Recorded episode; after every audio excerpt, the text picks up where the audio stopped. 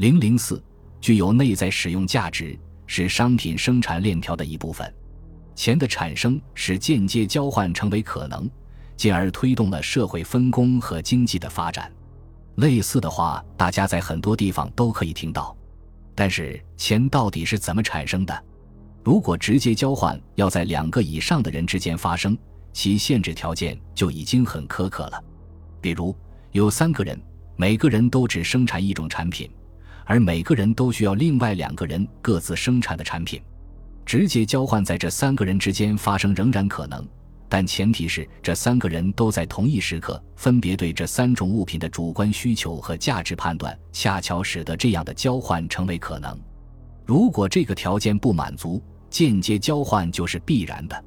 作为一个在无数次交换中自然产生的、用来进行间接交换的媒介，钱，它的神奇之处在于它为人们自愿接受，无论何时何地。持有它都可以交换到自己想要的商品，而且它的购买力不会因时间和空间的改变而减损。那么，大家接受它就必须有个前提：它原本就是物质生活交换链条上的一部分，所以本身就要有内在的商品价值。试想，如果你是最初那个要接受一样东西，将来想用它作为媒介交换到其他商品的人。而你对未来是否可以用这样东西交换到其他商品有没有把握？你只可能接受一个本身就对大多数人都非常有用或是价值高的东西。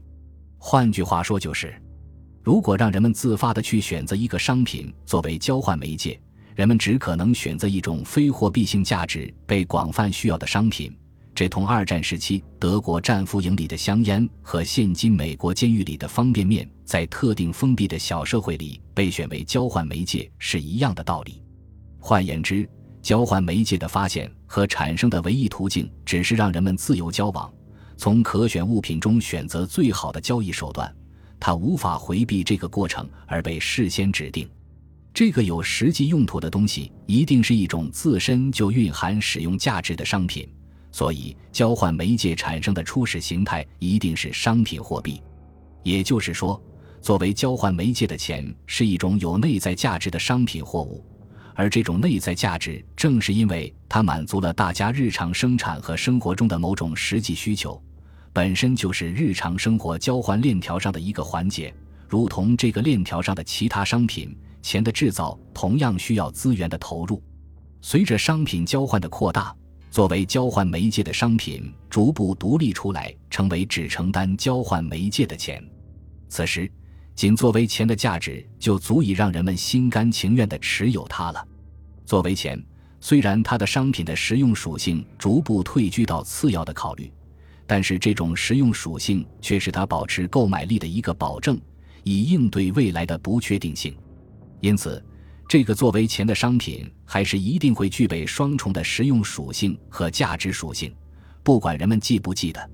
这里要强调的是，钱是一种交换媒介，但不是所有的交换媒介都可以成为钱。要想成为钱，还必须具备下面的特性：